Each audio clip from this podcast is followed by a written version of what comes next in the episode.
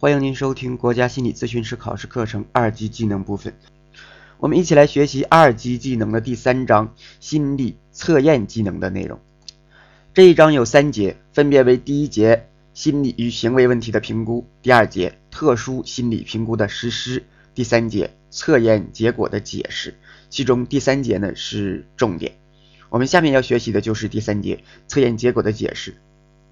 本节有三个单元，第一单元是中国修订韦氏成人智力量表的解释，第二单元是明尼苏达多项人格测验的解释，这包括了明尼苏达一和明尼苏达二的解释，第三单元是 SCL 九零的解释。第一单元，中国修订韦氏成人智力量表的解释。韦氏成人在我们三级技能中已经学过啊，我们知道用 FIQ 来表示总智商，用 VIQ 来表示言语智商，用 PIQ 来表示操作智商。如果这个智商的分数是九十到一百零九之间呢，是平常，大约是占了人口总数的百分之五十。分数如果是一百一。到一百一十九是高于平常，一百二到一百二十九呢是超常，一百三及以上是极超常。那这是我们在三级技能中所学习到的关于 FIQ、VIQ、PIQ 啊这个智商的划基啊，这个呢我们是学过了。那在这一单元呢，我们将更加详细的解读韦氏成人智力测验的结果。首先说 FIQ。也就是总智商，这个 FIQ 啊，呃，它采用的是离差智商，平均数是一百，标准差是十五。我们在这个结论的表格里面会看到 FIQ 下面有一个值，这个值呢，其实它是一个估计值。比如说啊，上面有 FIQ，下面是一百零五，那这个是 IQ 值了啊，一百零五。那这个值其实并不是真分数。什么叫真分数啊？就是这个人他得出来的结果啊，他真正属于他的实际的真实的。其实我们测验根本也得不到这个真分数，我们能得到的基本上来说呢，是一个呃一个估计值，或者说一个带着误差的值。只是这个误差，我们通过各种手段将它控制在一定的范围内。或者是呢，通过一些方式让这些误差相互的抵消，进而我们能够得到一个趋近于真分数的这么一个值。那这里我们给出来的 FIQ 的这个值啊，它就是一个估计值啊，并不是准确的值，并不是真分数。那么大家可能会问啊，既然它不是一个真分数，那这个真分数到底是多少呢？我们能不能够知道呢？这个不好说。没准这个一百零五，它还真是那个真分数，但是可能性极小，因为它本身代表了一个范围。那问题就在于这个一百零五，它代表了一个什么样的范围呢？当然，这个范围一定是包含它在内的。那么它是一个什么样的范围呢？我们会给一百零五加减一个数值，这样的话就可以确定这个范围了。那么真分数就会落在这个范围里。如果给一百零五，也就是这里面我们假设的这个值啊，如果给这个值加减五个 IQ 值，加减五个 IQ 值，也就是这个一百一到一百之间，一百到一百一之间这个范围内，那一百零五在其中，可能还有一百零啊一百零六、一百零七这些数值，不知哪一个是真分数。好，那么如果我们给这个给出来的这个值啊，这里面我们用的是一百零五，加减上一个数值，就得到了一个范围。那么这个范围的准确性，就加减五这个范围的准确性是百分之八十五到百分之九十。也就是说呀，有百分之八十五到百分之九十的可能，这个真分数。落在我们所给的这个范围里了，还有百分之十的百分之十五的可能，它没在这个范围里，因为我们加减的是五，如果我们再大一点值，我们给它加减一百，那就百分之百落进来了，对吧？我们这里是相对保守的啊，加减了一个比较小的值，加减五给出来一个范围。那这个真分数落在这里面的可能性就是百分之八十五到百分之九十。这个百分之八十五到百分之九十呢，叫做可信线水平啊，就是可以信任的程度，可信线水平。这个数值也不是固定的，不过呢，呃，在我们这套丛书里面，以及历年考试的真题里面，我们可以看到啊，只要这个地方出题，它给的都是百分之八十五到百分之九十的可信线水平。那给出百分之八十五到百分之九百分之九十，它所对应的就是 I Q 值加减五，I Q 值加减五。如果是这个 I Q 值加减五得到的范围，那么它就是百分之八十五到百分之九十的可信线水平。这个地方解题并不难啊，就是这个数值一对应，给出加减五，好，选选择的就是百分之八十五到百分之九十，给出来的是百分之八十五到九十这个可信线的水平，那么就是 I Q 值加减五，那剩下就是你用这个给出来的数值加减五了啊，别算错了就行了。呃，那这是我们关于 FIQ 啊 VIQ PIQ 这个 IQ 值加减五百分之八十五到百分之九十的这一部分的解析。下面呢，我们再来解析 VIQ 和 PIQ 它们之间的比较。VIQ 呢是言语智商，PIQ 是操作智商。如果受测者他的优势半球有损害。其实我们这里面指的应该是这个言语半球。啊，如果这个优势半球有损害，那么它的言语功能就会受到影响，比如说布洛卡区出现问题了。那如果它这个呃言语脑区受到影响，它的 VIQ 会明显小于 PIQ，言语明显要小于这个操作。如果是非优势半球有损害，另外一半的，那就是 PIQ 明显小于 VIQ 啊，言语没损害，言语还是很高的，但是这个操作受到影响。这里面我们说是有明显啊，明显小于。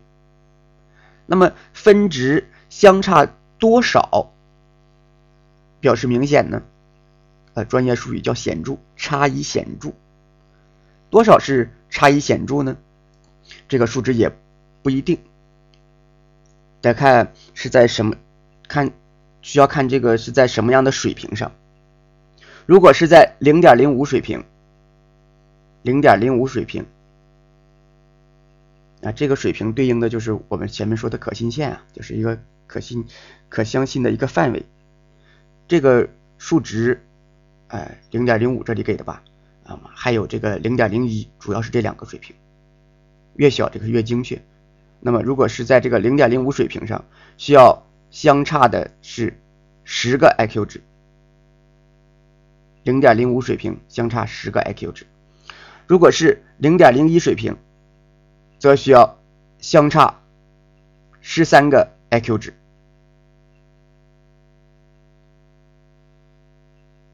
四十五岁以上。相差十二个 IQ 值便可以达到零点零一水平。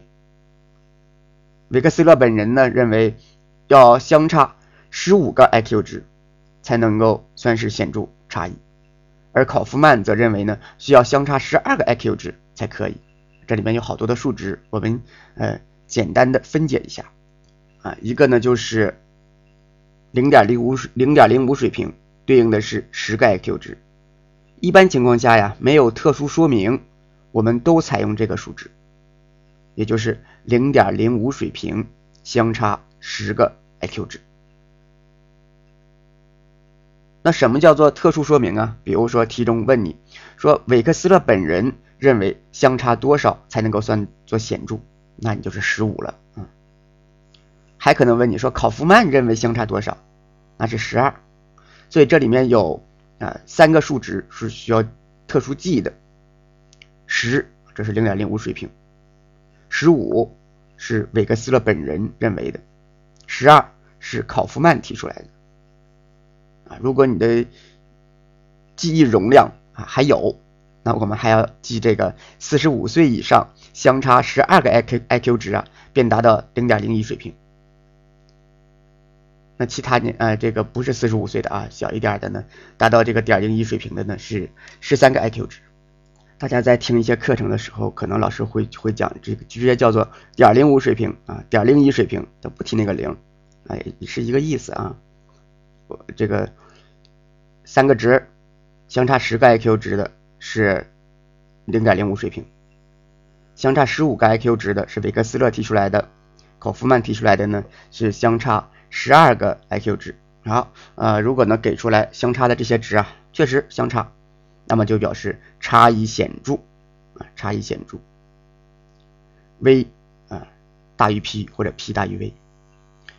如果呢是这个呃差异显著，当 v 大于 p 的时候，也就是这个言语大于操作这个数值，而且呢相差了十分及以上，言语啊比较好，那么它能表明什么呢？它表示的是言语技能发展较操作好，这个我们能记住。其实也不用记啊，只要看到这个 v 大于 p，它应该就是言语大于操作嘛。所以言语技能发展较操作技能好是可以理解的。第二个就是听觉加工模式发展叫视觉加工模式好，听觉加工要比视觉加工好。那这里面我们可能就需要一个对应了。要将这个言语啊和听觉它们对应在一起。你看，言语 v 大于 p，第一个说明的是言语比操作好，第二个说的是听觉比视觉加工好。所以这个听觉和言语你要能对得上。三，可能在完成实际行动和任务的时候有困难，因为 p 比较低嘛，所以完成一些实际行动可能会弱一些。啊，第四个呢是可能操作能力差，啊，这个确实。啊，接着可能有运动性非言语技能障碍，这个也可以理解。那这里面呃只有一个是需要我们略微记一下的，就是它的听觉加工呢要比视觉加工好，也就是听觉和言语你要能够对应。如果是差异显著，当 p 大于 v 的时候，也就是操作大于言语，那么说明操作技能发展较言语技能好。视觉加工模式呢要比听觉加工模式好。可能有阅读障碍，可能有言语的缺陷，可能有听觉性概念形成技能的缺陷啊，好几句话呢哈，但是不难记啊，不难记。我们只需要将这个言语技能与听觉加工对应好，操作技能与视觉加工对应，这就能记住了啊。如果现在你已经记住了。那也就更好了。如果说，哎，我还是记不住啊，这个工作呀、生活呀，特别多的事儿，记不住。我们这里还有一个小办法，你总是听过这样一句成语的，叫“言听计从”啊，听过吧？哎，言听计从。我们这个“言”呢，哎，你就记成言语，听就是听觉加工啊，正好就这么一句话，“言听计从”啊。那你这也就记住了，言语和听觉放在一起的。你说没必要啊，我都能记住了，那就可以啊，我们可以不记。那这儿呢就是二级韦氏成人的第二个考点。第一个考点呢是 IQ 值加减五啊，对应着这个百分之八十五到百分之九十的可信线水平。第二个就是这个 VIQ 和 PIQ 差异是否显著。那这个差异是否显著啊？哎，我们得看他给的条件。如果什么都没给，那基本就是按照十 IQ 算的，差异十个。如果问你韦克斯勒的，相差的是十五；考夫曼的呢，相差的是这个十二。啊，这是第二个考点。第三个考点呢是计算强点和弱点。强点和弱点，这个强点和弱点呢是考夫曼提出来的。考夫曼于一九七五年提出来这么一个简单的比较方法。所谓强点，就是分测验量表中的这些值啊，哎，分测验这个量表值大于等于所在分测验平均数三分。啊，我再说一下，什么叫强点？强点呢，指的是你这个分测验，在它所在的这个分测验组里面，它的值高啊，强嘛高，那高到什么程度呢？比平均数还要高三分，也就是大于等于平均数加三。这个平均数指的是它所在的啊这个分测验里面。弱点，弱点是分测验量表的值小于等于所在分测验平均数三分。在计算平均数的时候，对于小数的处理呢，我们用的是四舍五入。如果是强点，用 S 标注；如果是弱点呢，用 W 标注。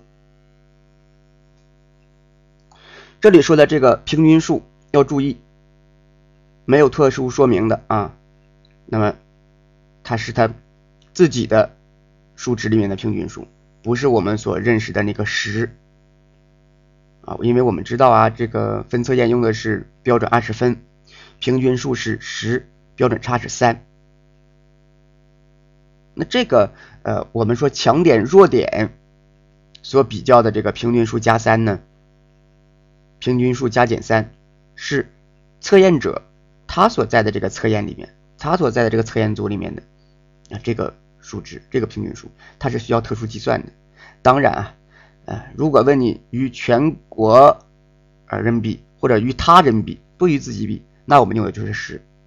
如果是和自己比，这个平均数是得算的，就看他和谁比啊，和自己比需要算，和别人比用的是十。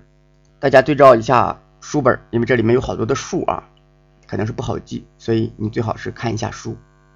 举一个例子啊，比如说某位受测者他的韦氏成人测验结果为言语测验啊，言语测验知识十四分，领悟五分，算术十八分，相似七分，数广十二分，词汇十三分。这是言语测验的这个六个，操作测验里面有五个。啊，操作测验，数字符号十六分，图画填充六分，差了不少哈。木块排列十分，图片排列八分，物体拼凑十六分。首先呢，我首先呢，我们来计算言语操作全量表的平均分，啊，都分别算一下。在本案例当中呢。言语量表的均值是十二分，啊，算完之后这个结果是十二分，大家注意没啊？它不是十分，是十二分，这个是他自己的言语量表里面的均值，怎么算的呀？哎，计算方法就是将言语的这几个数啊，西格玛起来，加起来，然后再除以个数，就是六，就是呃。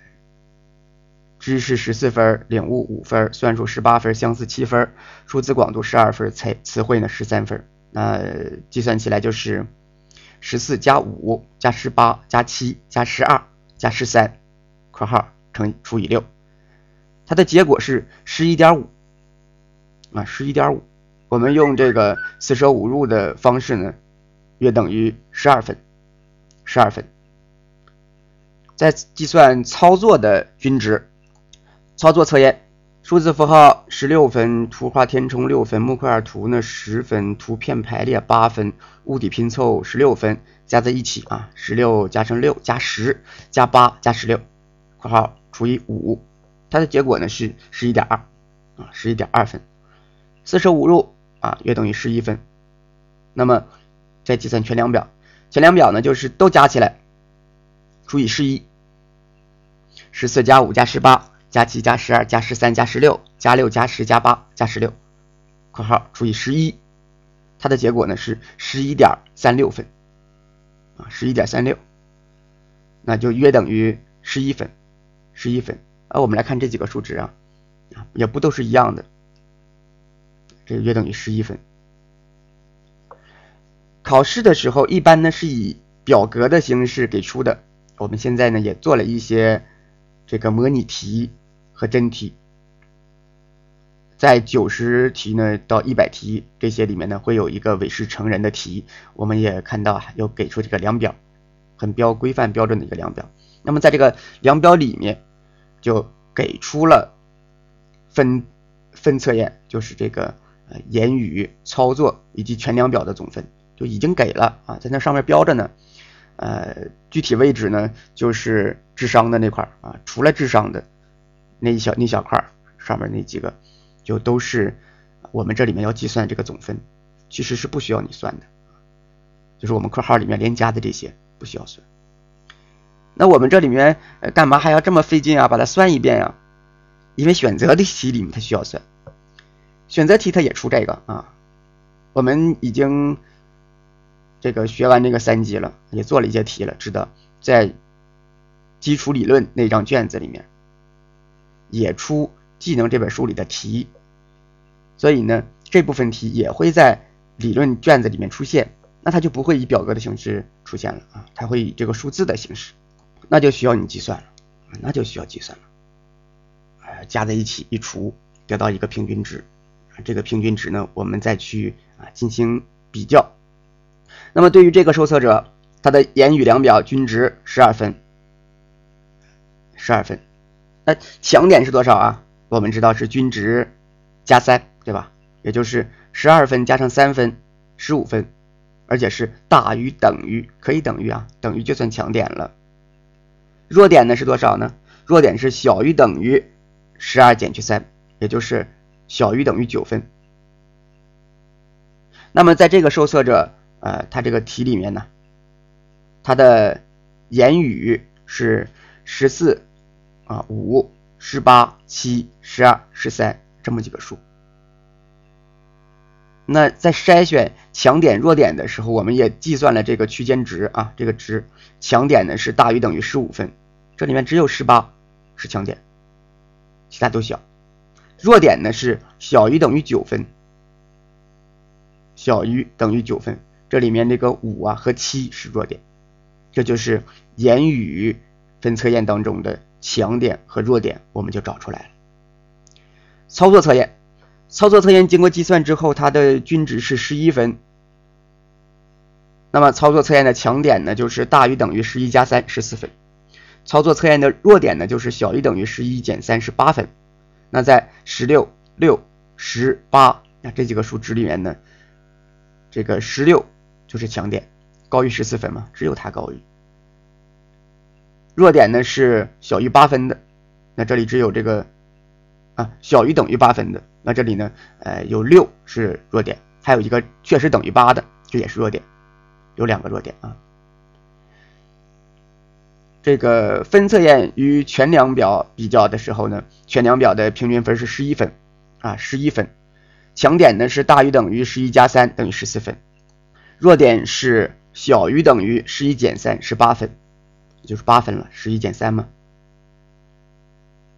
那这里需要注意一下啊，就是，哎，一个呢是计算这个均值，计算这个均值。如果问与全国常模比较，或与他人比较，就是与别人比较，那我们就默认用十，用这个全国平均分。如果呢问的是与自己比较，那就不能用这个十了，需要计算。这个时候呢还要看他是问的是与分量表比较的，还是与全全量表比较的。如果分量表比较好，那就看他所在的，比如说这个是言语的啊，言语里面一计算平均分。如果是操作的，那就用操作的。全量表呢是加在一起除十一，这是一个要注意的，就是计算均值。看和谁比。第二个呢，就是计算均值的时候用的是四舍五入啊，这个也是要知道的。第三个是强点弱点是加减三，要注意啊，这个值呢是包含等于的，等于的，就平均数加三得到一个数值，那么强点就是大于等于这个数，弱点呢就是平均数减三得到一个值。那么弱点是小于等于这个数。啊，我们做几个题来巩固一下。啊，第一个题，韦氏成人，知识十二分，领悟六分，算术十六分，相似七分，数字广度十一分，词汇十八分。这六个数呢都给了，知识十二，领悟六，算术十六，相似七，数字广度十一，词汇十八。啊，你旁边有笔呢，你最好把这个数记下来，然后计算一下。啊，不要嫌麻烦，你考试的时候麻烦怎么办呢？啊，你先算，算熟了就好了。那么问说这些言语分测验中的啊，言语分测验中有几个测验是强点？首先你得计算这个言语均值是吧？言语均值，来我们算一下啊，十二加六加十六加七加十一加十八，六个数加起来除以六，结果是十一点六啊。约等于十二分，那么这个强点呢，就是大于等于十二加三，十五分，加减三嘛，对吧？考夫曼提出来的，加减三，那就是十五分，大于等于十五分的。我们来看一下这个数值里面有哪些是大于等于十五分的，十二六这都不是啊，十六这算一个，还有七十一这都不是，十八算一个，两个啊，有两个是大于等于十五分的。来，我们看，两个呢是。B 项，B 项有两个，这题就算完了，很容易是吧？我们来再看第二个题啊，第二个题，韦氏成人，知识九分，领悟七分，算术十四分，相似十二分，数广十一分，词汇十分。再说一下这个数啊，知识九分，领悟七分，算术十四分，相似十二分，数广十一分，词汇十分。问你有几个弱点？弱点，首先计算均值。啊，九分、七分、十四分、十二分、十一分、十分，加在一起除以六，结果是十点五啊，十点五，约等于十一分，十一分。那么弱点就是小于等于十一减三的，那就是八分。小于等于八分的，我们来筛一下啊，啊，小于等于八的，九不是啊，七算一个，十四、十二、十一、十都不是，那就一个，所以答案是 A 啊，只有一个。第三题，韦氏成人啊，韦氏成人操作均分为十二分啊，这个好哈，均分给你了，不用你计算了，均分十二分啊，有这么容易吗？我们来看啊，均分十二分，图牌十四分，天图十分，木块木块图啊十二分。那么操作测验中最多只能有几个测验是强点啊？几个测验是强点？操作均分是十二分，强点呢是十二加三，也就是十五分。那他问的就是这里面啊有没有哪个测验的数啊是大于等于十五的？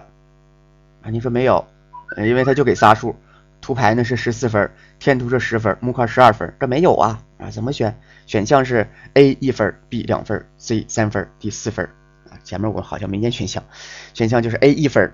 B 两分，C 三分，D 四分，给了仨数，十四、十、十二，没一个超过十五的，等于十五的也没有，这没法选了，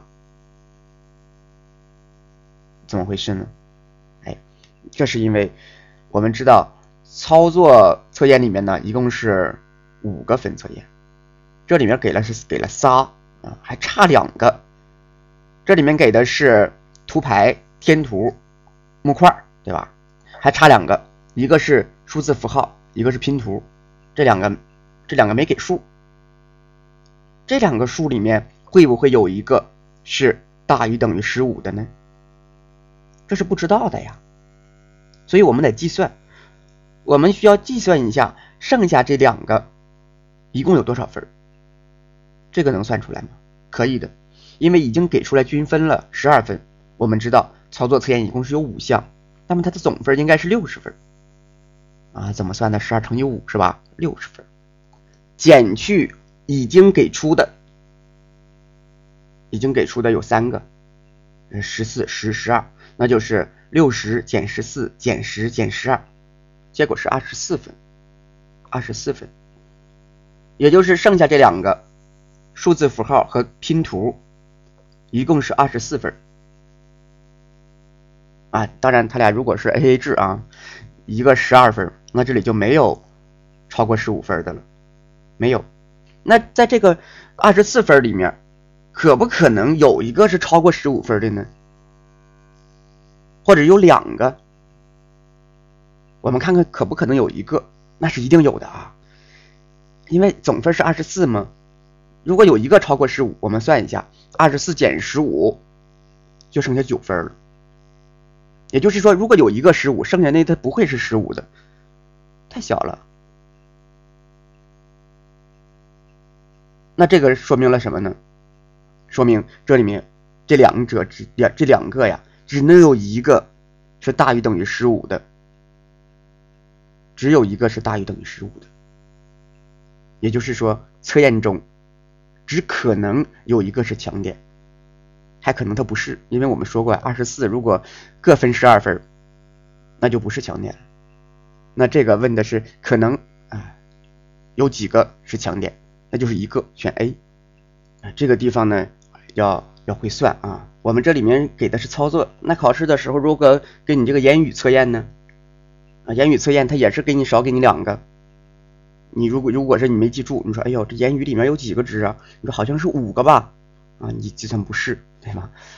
那么这个地方要注意啊，我们要知道每一个测验里面有几项，言语是六个，操作是五个。然后呢，我们再去计算这个强点弱点进行比较。这里呢，我们用言语智商和操作智商分别啊，言语智商和操作智商分别被用作言语理解和知觉组织的因素分数。也就是说，我们用这个数值啊，分别对应了一个一个人一个人的这个一个人的某一方面的某一领域方面的能力。言语呢？对应了这个人的言语理解能力，操作呢对应了这个人的知觉组织能力。我们是用这种方法进行啊对应的，但是要注意啊，注意要注意，我们用言语智商来代表一个人的言语能力，并不是绝对对应的。啊，为什么呢？因为我们言语智商，它是经过做这些题得到的，而这些题里面。它当然包括了一个人的言语能力啊，对知识领悟相似，这些都是对吧？但是呢，里面也有一些关于数字的，对吧？啊，一些算术的，这不是纯言语的。还有呢，我们在测试的时候，这个人可能是紧张的、焦虑的，还有可能呢，哎，他是受到了主测者的一些暗示，也就是产生了一些误差。甚至这个人本身有一些躯体方面的问题，感冒发烧的，都有可能影响这个人的言语智商。也就是说，言语智商我们得到的这个结果，它是一个综合的值。那我们这里面只是用了一个指派，用言语智商来表来来对应一个人的言语能力，这种对应在一般情况下它是成立的。啊，一个呢是我们这个测试里面本身用了一些方法，来进行这种计算，它应该是可以比较好的去表征的，用言语智商来表征出一个人的言语理解能力能做到。但是呢，在某些特殊的情况下，这个言语智商它就可能代表了更多的意义，比如说像我们所提的身体状况，哎，情绪状况，他自身的一些认知偏差，哎。还有这个主事者，包括他自身所带来的方方面面的暗示引起的这种误差，那这个言语智商就代表了好多好多方面，也就不能，也就不能啊这个标定性的圈圈定到这个言语理解能力里。同样的操作测验，我们只是啊用它来对应知觉组织能力。也就是说，我们用这个操作智商 PIQ 来表示一个人的操作能力，但是它不完全都是来表示这个操作能力的。我们只是这样一个对应。所以呢，量表和因素之间，量表的值和因素之间不是完全对应的啊，不是完全对应的。比如说，在这个言语量表当中，只有只有这个词汇啊，词汇它主要测量的是一个人的言语理解能力啊，就就这个，一共是六个吧，只有这一个可能是最能够测出来一个人言语能力的。当然，前面这个知识啊、相似啊啊这些也也有功能啊，也有功能。但是在这个六个量表里面，那算术和数字广度。那这个不算言语能力，所以在测出这个值的时候呢，这个值本身里面就混涵盖了，或者甚至说混淆了一些不能够代表言语能力的数值，而这个我们用这样一个一个综合的混合式的一个值来直接代表一个人的言语能力，这里面很可能就出现一些偏差，但当然一般情况下问题不大，但是。如果有特殊情况，一定要着重考虑。那这一段呢，说的就是测出来的这个数，有可能不能够真实的表征表示出一个人实际的能力啊。那么这是言语操作也一样，操作里面五个分测验，只有这个图形拼凑，主要测量的是知觉组织能力。当然，其他几个关于图形的也能够和操作有关系，但是只有这个图形拼凑能够测量这个直觉组织能力。而这里面的数字符号，它并不属于知觉组织的因素，所以就如言语测验一样，它得到这个值也是一个混合在一起的值。这样呢，算术、数字广度、数字符号这三个关于数学的。啊，这三个值就会影响最终分测验的 IQ 值，这就是智商不与因素分数相对应带来的结果。啊，有可能不对应。我们举一个例子啊，大家看教材，比如说在如下的测验当中，言语测验，知识十二分，领悟十分，算术四分。相似性十二分，数字广度五分，词汇十三分。操作测验，数字符号八分，图画填充八分，木块图七分，图片排列八分，物体拼凑九分。啊，这两表分就给出来了。VIQ 啊，那么这个 VIQ 呢是九十五分，PIQ 是八十七分。VIQ 九十五，PIQ 八十七，就这个言语啊，大于操作，对吧？九十五，八十七。我们计算一下这个值，VIQ 减 PIQ，结果呢是八分啊，八分的差啊。我们前面说没有特殊说说明的，我们按照这个点零五水平的，相差十个 IQ 值，那这才八分，这说明什么呢？这似乎是在说这个受测者呀，他的言语和操作没多大差别，或者说。没有真正的差异啊，没有差异。这个八分可能是正常的，或者说，哎，就是这个测试结果的，就这么一个测试的结果，并没有真正反映出这个人说这个言语他自身的言语要比操作强，没有，不是真正的差异。但是这里面要注意，在这个数值里面，算术是四分，数字广度。是五分那这两个都属于言语里面的，他们这两个分值太低了，混合在一起之后啊，就大大拉低了言语智商，促使他们成了言语理解因素的不精确的估计啊！可见呢，在这个韦氏成人里面都有这个拉低智商一说，在我们生活里面这样的情况可能更多啊！说你。说你不要在那个智商低的那个堆里混啊，容易拉低你的智商，这是有可能的啊。我们这么一个严谨的科学的，呃，这个韦氏成人量表里面都涉及到了拉低智商这个事儿，这个是不可忽视的一个事情啊，拉低智商了。那么我们以各自的就是言语和操作各自的三个代表分测验，通过加权计算、言语理解和知觉组织因素的这个分数，我们再算一次啊，用这种哎三个代表测验的加权方式，最终呢得到结果，言语智商是一百一十二，原来我们算的是九十五，现在得到值是一百一十二，操作呢是这个八十七啊，我们还是用这个八十七的。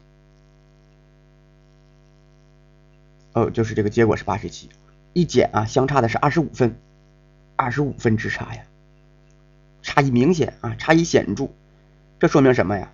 这说明这个受测者他的言语是高于操作的，哎，而且高出很多。那最开始我们说这个只差八分是怎么回事呢？就是这个呃算术啊，数字广度把这个言语智商拉低了。所以一定要考虑到，哎，他们很可不可能啊？这个对应性对应的不好，也就是智商与因素啊不相对应，智商和因素不相对应。那这个地方怎么看呢？啊，如果有一道题就问你说有没有这种情况，可不可能？那你就要看，比如说言语里面它的算术和数广是不是分数极低？如果分数极低，他们就。就可能就是因为他们两个拉低了智商，拉低了言语智商。看有没有分数极低的？哎，你看那个一些评赛里面总说嘛，啊，去掉一个最高分，啊，去掉一个最低分，二号选手最终得分九十九点五分，有吧？但是把两个分值去了，呃，不然的话他们会，呃，峰值就是那个呃过高过低，哎，他那里面呢用了这个方式，我们这里面用的是用选择代表测验。你看这个言语代表测验里面，这是啊，我们我们来复习一下，言语代表测验里面都有什么呀？操作操作的这个代表测验里面都有什么？大家想一下，言语代表测验里面有三个，操作测验里面呢也有三个为代表。言语，这个代表测验是知识相似和词汇。他把那两个关于数学的去了，不用他们，嗯，因为和他关系不大。操作测验里面呢，用的是天图、积木和图牌，啊，这六个测验，分别是知识相似词汇、天图、积木、图牌，大家可以记一下，看能不能记住。我们可以取每每两个字。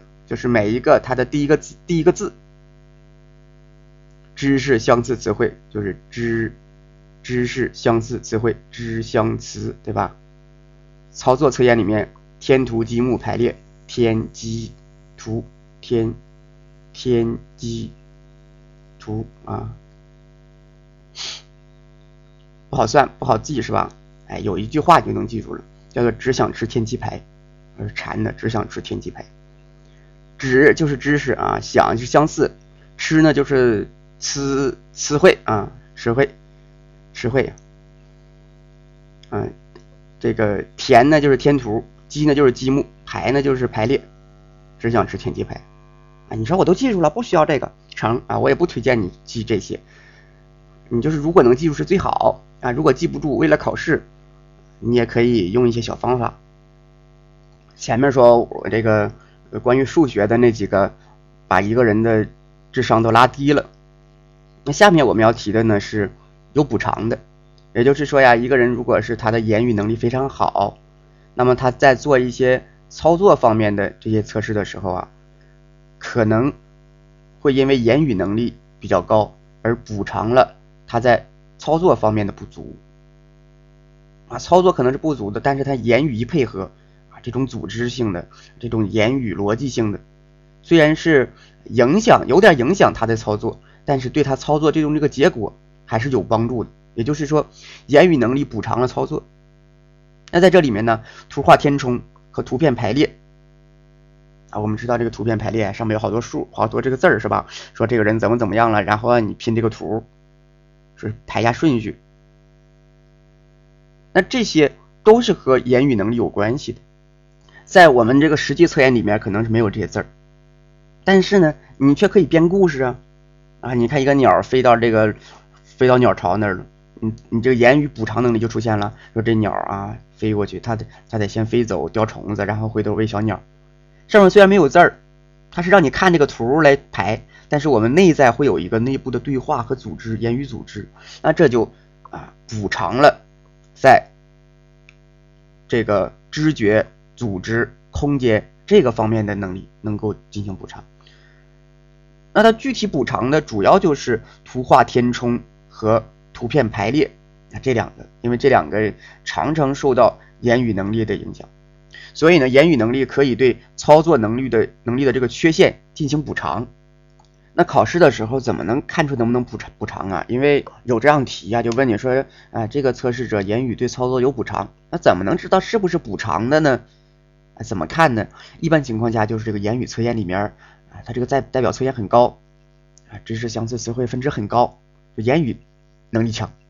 而操作里面呢，这个图画填充和图排这两个也明显高，其他的低啊，一共是五个嘛。这个图画填充和图排高，就是言语高，然后呢，在这个操作里面，图画填充和图排这两个也高，那明显这两个啊被提拔了，对吧？这两个是因为言语分值高，把他们拉高了档次啊。对呀，你想啊，同是操作对吧？同同是一样的，那怎么他们就那么高啊？啊，因为他们被言语补偿了嘛。这就说明，哎，如果是你你这个啊会点非本专业的技能还是比较好的，就是多拉点关系。如果是有人提拔你，没准在同行业里面能够拔高，笑谈而已啊。但是我们可以记，你看前面那个是拉低档次的。这个呢是提高档次，啊，这是两种两种可能了，呃，都是没有计算 VIQ 和 PIQ 的时候需要考虑的，需要考虑。一个就是这些这些数数字的啊，数学的这个可能把言语的分值拉低了。另外一个呢，就是言语高，很可能提升了这个操作的值。第三个。当言语或操作量表内部的这个分测验分值啊比较分散的时候啊，低高低高的不知不一致，那么这个 VIQ 和 PIQ 之间的差异也就没有什么意义了啊，就没有什么意义了。那是为什么呢？因为言语分测验内的这个分数啊，如果分散，它就表示着这个受测者他的言语理解能力不是决定言语分测验分数的首要因素。啊，我们前面也提过，说这个言语分测验里面啊，呃，这个测出来的这个数啊，它是受到很多方面影响的，有很多变量，自身情况啊，方方面面，环境对吧？误差、心情、情绪各个方面都会影响这个值，它并不是绝对的对应于这个言语能力的，不是。那如果呢，这个分支已经分散了，也就是说呢，它的意思就对应着。哎这个结果不能够直接对应言语理解能力，这个时候言语智商就这 VIQ，它就代表了几种不同能力的综合，或者说不同方面的综合，甚至带来一些误差，它而不再单一的对应于这个理言语理解能力了，也就是这个 VIQ，它已经能要表征的是一个整合能力了，不再是言语理解能力。那这种啊不是一对应的。那么 VIQ 和 PIQ 之间这个差异的比较也就没有什么意义了，对吧？那简单来说就是，由于分数分散，啊，他们不能够再去哎这个代表言语和操作了，但或者说呃这个直接代表言语操作了，因为它是一个综合能力。那么这种 VIQ 和 PIQ 之间的差异啊，并且用这个差异来表征一个人言语和操作的能力的差异，这就没有什么意义了。啊，这就是 VIQ、PIQ 差异比较第三个我们要考虑的啊，一个就是这些数学的影影响了言语，第二个是言语高带动了操作，第三个就是他们内部如果这个分数分散，就表示啊这个分值不能够直接代表言语，不能够直接代表操作，那么言语这种 VIQ、PIQ 的差异，即使比较出来一个结果，也不能够表示言语和操作之间的这种差异了，啊，这是第三个。第四个就是再一次测量，我们知道再一次测量呢会提高这个分值，对吧？哎，信度效度也会受到影响，因为再测之后有一个训练训练效应，特别是中间间隔的时间比较短。当然，你间隔这十年八年的，那谁也记不住了。但是你如果间隔二十天、十天，那很多题你是能记住的。特别是这种操作性的啊，不需要用刻意一个数字啊啊计算呢，不需要这么做的。那这个操作的，你直接就就就像不经过大脑似的，你就直接都能做出来。那你这分值一定是越来越高啊。所以再一次测量一定会影响这个数值。首先影响的就是总分啊，首先影影影响的就是这个总分，对吧？一般再一次测量，这总分都会提高七八分啊。我们教材给了说，呃，这个一个月内第二次实测会比第一次高七分左右。那在这个这是总分，言语呢，言语差一点，一般是提高三点五分，操作高啊，操作会提高九点五分。那如果说再一次测量，本来这个言语和操作没有什么差异。但是再一测，好，由于练习效应，操作明显提高。前面言语是三点五，操作九点五，你比，即使没什么变化，再一次测量就多出六分了。本来原来没有差异呢，好，你加上六分，显著差异了。但是这个显著差异说明不了什么，只能说明你再一次测量的结果。那这个显著差异结果，或者是误判，或者是掩盖了原来的显著差异，这些都是问题。所以，如果是涉及到再一次测量，一定要考虑这种训练性的训练效应。这个 VIPIQ 的比较就要小心，这就是哎第第四个了，一个就是这些数数学题啊影响了言语能力，把言语能力档提了档次拉低了。再一个就是言语会补偿操作，把操作啊言语如果高的话，那把操作就拔高了。第三个，如果它内部啊这个分值比较分散，那也就是说测出这个结果不能够直接。代表言语能力了，或者说不能够直接代表这个言语理解能力了。而从同样的，如果操作分散的话，也不能够直接代表直觉组织能力了，它还有其他方面的，它是一个混合式的、综合式的分支。那再去比较去，那就不能够凸显出言语和操作之间的差异了。这是第三个，第四个就是再次测量，再次测量操作明显高于言语啊，甚至呃。不管怎么样都能给你高出六分了，对吧？如果原来就差五分，好，这次六分，差十一分，够零点零五水平。但是这个零点零五水平，或者是我们说这个差异这个十一分，那有再一次测量的六分作为补偿，所以这个差异根本就没什么意义。这是第四点，就是 VIQ、PIQ 比较的时候要注意的第四个。呃，一般正常人呢，这 VIQ、PIQ 它本身就有差异。一般会相差九到十分左右。如果是这个人 IQ 值比较高，叫智商比较高，那么他这个言语就要大于操作；如果这个人智商比较低，他的操作呢反而会大于言语。啊，有一句话说的，呃，虽然有点俗，不太好听，但是好记。说这个人他笨手笨脚的，说这个人可能智商低。呃，但是也只是这样一个比喻。说这个做不好，那个做不好，但是你看我们现在这里面所说的，跟刚才那句话它是有不一样的地方。笨手笨脚不不代表这个人什么都做不好啊，不是这样的。他可能表征的是一个人的熟练的程度啊，训练的程度。那我们这里面说的是一个人，如果是他的智商偏高啊，智商高。那么他的言语是要大于操作的，而一个人如果智商低，他的操作是要大于言语的。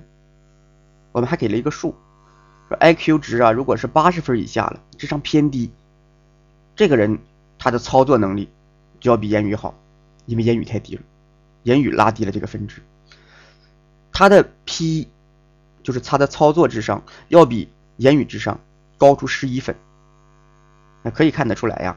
这个 IQ 高的人的言语能力比较强，IQ 高的言语能力比较强，你这岂不就是在说我们这些高知的动手能力相比来说就弱了一些呗？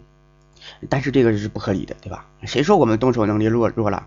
我就想大家每一位这个每天都在这个动手，对吧？当然主要动的就是大拇指，大拇指动的比较多。那我们这一单元呢，主要就介绍了韦氏成人量表的解释啊，操这个总分儿，再一个就是 VIQ、PIQ 这个比较，主要侧重在这个 VIQ、PIQ 的比较上。那么我们在这个考试的时候啊，可能还掺掺入一些三级里面的题，哎，比如说计算一个八十四百分等级啊，啊九十八百分等级啊，九十八百分等级对应于平均数两个标准差嘛，如果是这个分测验就是十六分，十加上二乘以三，对吧？如果是这个智商呢，呃。刚才我们说是分测验啊，分测验标准二十分。如果是这个智商呢，就是离差智商，离差智商八十四百分等级就是这个一百加上十五，一百一十五。如果是九十八百分等级呢，对对应的就是两个标准差，呃，这个一百加上十五乘以二就是一百三。这是一个地方的题，就是我们这里面没讲，但是他会出的。还有呢，就是问你，哎，这个人，这个受测者。他哪方面比较好？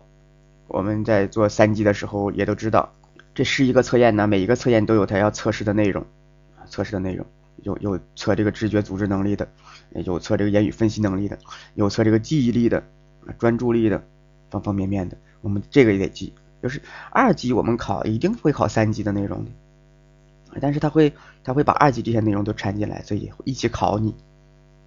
这就是韦氏成人。智力量表的解释啊，呃，第一单元，下一单元呢，我们将学习明尼苏达啊，明尼苏达一、明尼苏达二这个结果的解释。